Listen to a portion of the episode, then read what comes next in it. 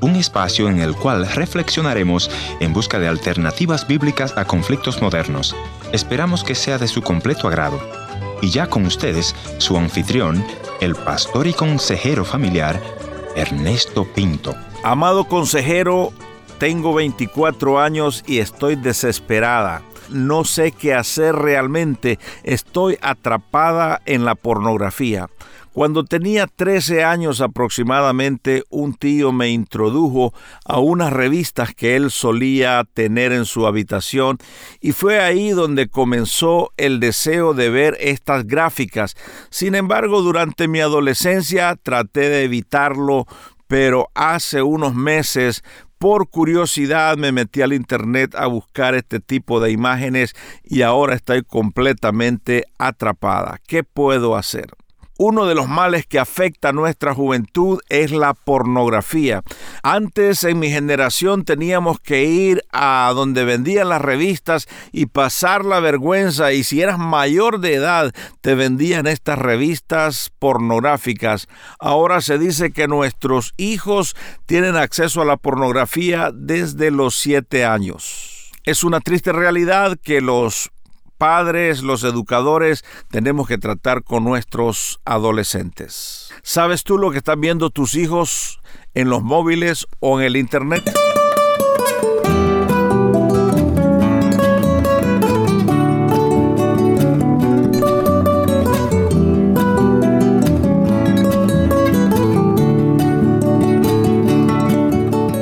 Historias que cambian el corazón. Bienvenido al encuentro de hoy. Yo soy tu amigo Ernesto Pinto, invitándote a que me visites a mi portal www.encuentro.ca o también puedes ir a las diferentes plataformas que tenemos en el internet. Búscame por Ernesto Pinto o Encuentro y ahí nos vas a encontrar. También puedes pedir los más recientes libros Sin Anestesia o Almas en Oscuridad. Todo está en amazon.com. Desde ahí los puedes comprar y puedes compartirlos con tus parientes. En esta oportunidad nos vamos a ir hasta el sur del continente para hablar con una educadora que tiene experiencia tanto con sus hijos adolescentes como con sus alumnos. Mónica Rosas es nuestra invitada de hoy. Encuentro. Encuentro. Mónica Rosas, es un verdadero privilegio tenerte acá entre nosotros. Bienvenida. Muchísimas gracias, Pastor. Mi, sí, eh, así es, soy maestra y además profesora de eh, literatura. Así que estoy con alumnos de educación primaria, vendría a ser de 12 y 13 años, y también con adolescentes y casi jóvenes entre 16 a 18 años aproximadamente. Pero así es. ¿Cuáles son los desafíos que una, una mujer, una madre, eh, en el caso tuyo, una madre soltera, una madre que no tuvo la, compañía del esposo ahí eh, tratando con estas adolescentes. ¿Cuáles son esas dos o tres cosas, desafíos que tiene una madre con sus hijos adolescentes? Sí, sí, eh, no solamente con los hijos, sino también con los alumnos con los que conviven diariamente. Y bueno, uno de los desafíos es ayudarles a encontrar su destino, su propósito, ¿no? Últimamente lo que están viviendo muchos jóvenes este, no solamente en el seno de las familias cristianas, también en, todos los ámbitos, es eh, ¿para qué estoy? ¿Cuál es el propósito o para qué nací? Y eso los hace llevar hasta una depresión o malas decisiones o invertir mal el tiempo o desgraciadamente los ofrecimientos de, este mundo se hacen tan eh, presentes, ¿no? Como esto de la pornografía o porque no entienden para qué fueron creados o cuáles las habilidades, dones que Dios nos ha dado a cada uno. Bueno, como maestra entiendo que te has dado cuenta que hay una crisis de identidad, una crisis de no saber hacia dónde vamos, ¿verdad? Pero como madre, eh, ¿te diste cuenta de eso? ¿O cómo las madres que nos están viendo en este momento eh, pueden identificar esa, situación en sus hijos? Porque muchas veces creemos que es una simple rebeldía, ¿no? Propia de adolescentes. Sí, así es. De hecho, yo creo que lo principal es, como mamá, la oración. Desgraciadamente en esa etapa, los, eh, nuestros hijos y los jóvenes tienden a escuchar más a sus amigos y conocidos que a los mismos eh, padres o adultos. Pero bueno, eh, creo que la oración es clave, ¿no? Justamente para saber eh, en qué momento hablar con ellos y sobre todo que el Espíritu Santo esté acompañando esas palabras. Te refería a que los padres deben de, de estar en constante oración por sus hijos, número uno. número uno. Número dos. Después, dos, reforzar las capacidades o habilidades que Dios ha puesto en ellos que tal vez ellos no pueden reconocer a sí mismos. Les, por ejemplo, lo que le decimos es ver el oro en ellos. Muchas veces ellos no son conscientes de eso, capacidades que tienen y que Dios ha puesto en ellos para que puedan desarrollarlas y que está muy relacionado con su propósito. Entonces, como papás, que los conocemos mucho, poder reflejar eso, ¿no? Entonces decirle, qué bien que hiciste o qué bueno que podés conectarte, por ejemplo, con mucha gente, o qué hermoso que eh, tengas esa capacidad de servicio con otros, o qué bien que te desempeñas, no sé, en algo artístico, o qué, entonces reforzar eso como para poder eh, ayudarlos a sí mismos a encontrar esas capacidades que a lo mejor están en ellos, pero ellos mismos no pueden verlo. ¿Cuáles son esos signos que debemos de buscar en, nuestros hijos? Eh, ¿Qué te llevó a darte cuenta que estos muchachos tenían una crisis de identidad, por decirlo de esa manera? Justamente lo que me llevó en algunos casos es las charlas, ¿no? Eh, más allá de los momentos de clases, yo estoy dando en los últimos años de la escuela secundaria, ellos se encuentran con el desafío de anotarse en la universidad o en alguna carrera, entonces eh, les preguntaba si sabían lo que ellos querían ser o qué, a qué se querían dedicar, ¿no? Más que ser. Eh, porque está muy relacionado esto, el ser con el hacer, es casi se confunde, ¿no? Ellos no entienden qué es lo que tienen que hacer, entonces no, no saben qué, quiénes son o para qué eh, están, ¿no? Entonces, bueno, de hecho, hace muy poquito hablaba con uno de mis sobrinos y me decía, ¿cómo sé qué es lo que tengo que hacer? Eh, ¿Cómo sé que Dios me va a mostrar a qué me tengo que dedicar? Y no y como que estaba como angustiado me decía yo no sé si voy a poder no sé si voy a poder estudiar si voy a poder trabajar porque no lo sé entonces eh, eso es eh, compartir con ellos no esa toda la inseguridad que se vive en ese tiempo sobre todo teniendo en cuenta que muchos de estos jóvenes a lo mejor no tienen los accesos económicos. Entonces ellos sienten que el mundo está tambaleando que tienen que salir a trabajar urgente para ayudar en sus hogares, muchas veces no saben siquiera si van a poder trabajar, entonces mucho menos poder estudiar. Entonces es como esa gran complejidad que sienten, sumado eh, a que no se están conociendo, todavía no se están eh, encontrando a sí mismos, ¿no? Entonces yo recordaba, que digo, ¿cómo hice yo para saber a qué tenía que dedicarme, ¿no? Entonces recordaba esto, que yo también tuve la oportunidad de estudiar carreras o por ahí que no eran para mí, pero que en su momento sí pensaba. Hasta que me sucedió que, que pude encontrar ese camino. Entonces yo decía, bueno, Señor, ¿cómo hiciste vos conmigo para ayudar a otros a encontrar su camino?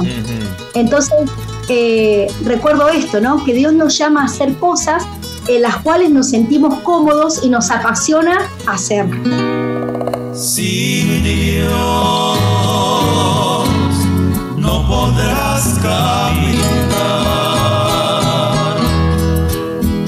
Sin Dios no podrás caminar, porque es tu ayuda y tu fortaleza.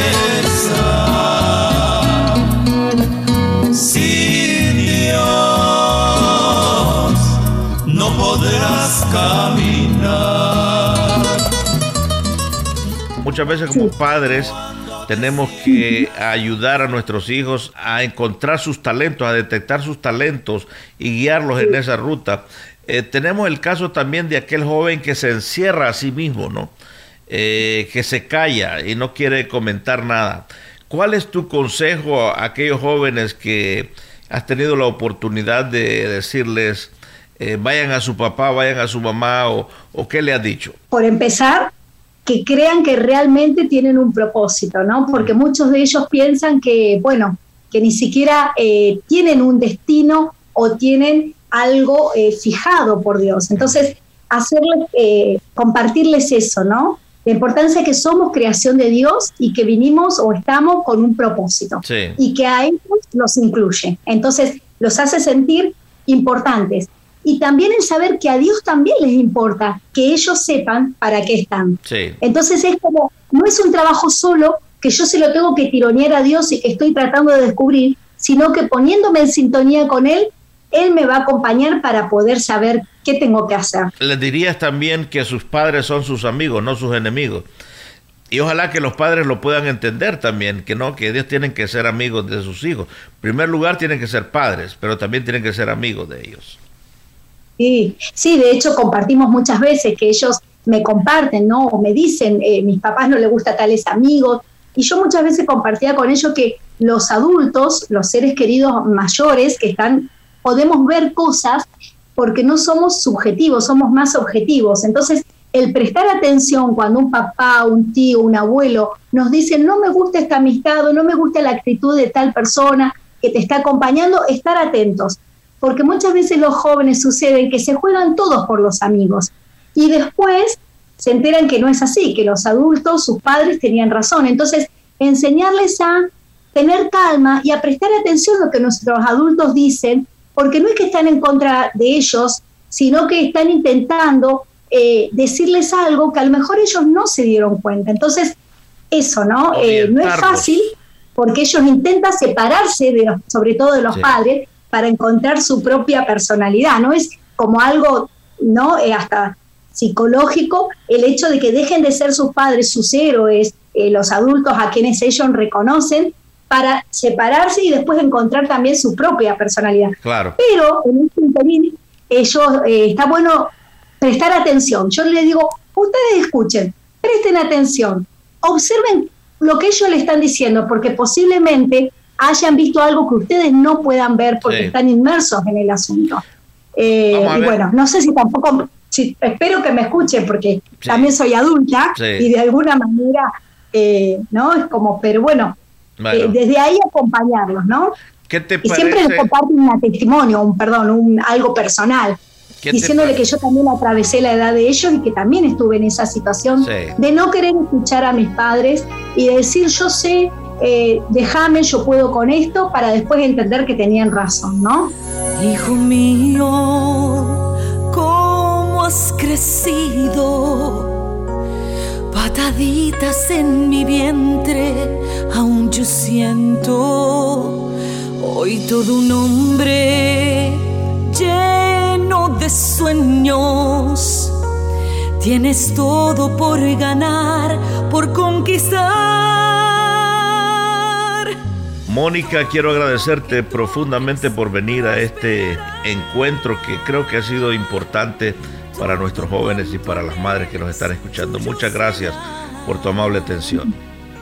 Muchas gracias a ustedes y por darme esta oportunidad de poder compartir. Muchísimas bendiciones de eh, Buenos Aires, Argentina. Los bendigo a todos. Muchas gracias. Te veremos triunfar.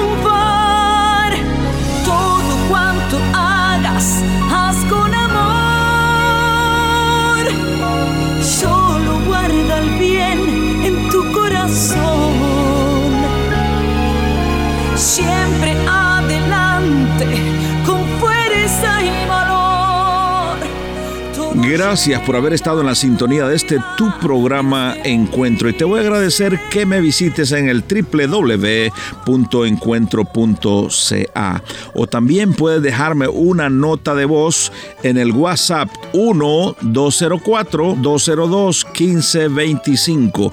Gracias por sintonizarnos a través de esta radioemisora.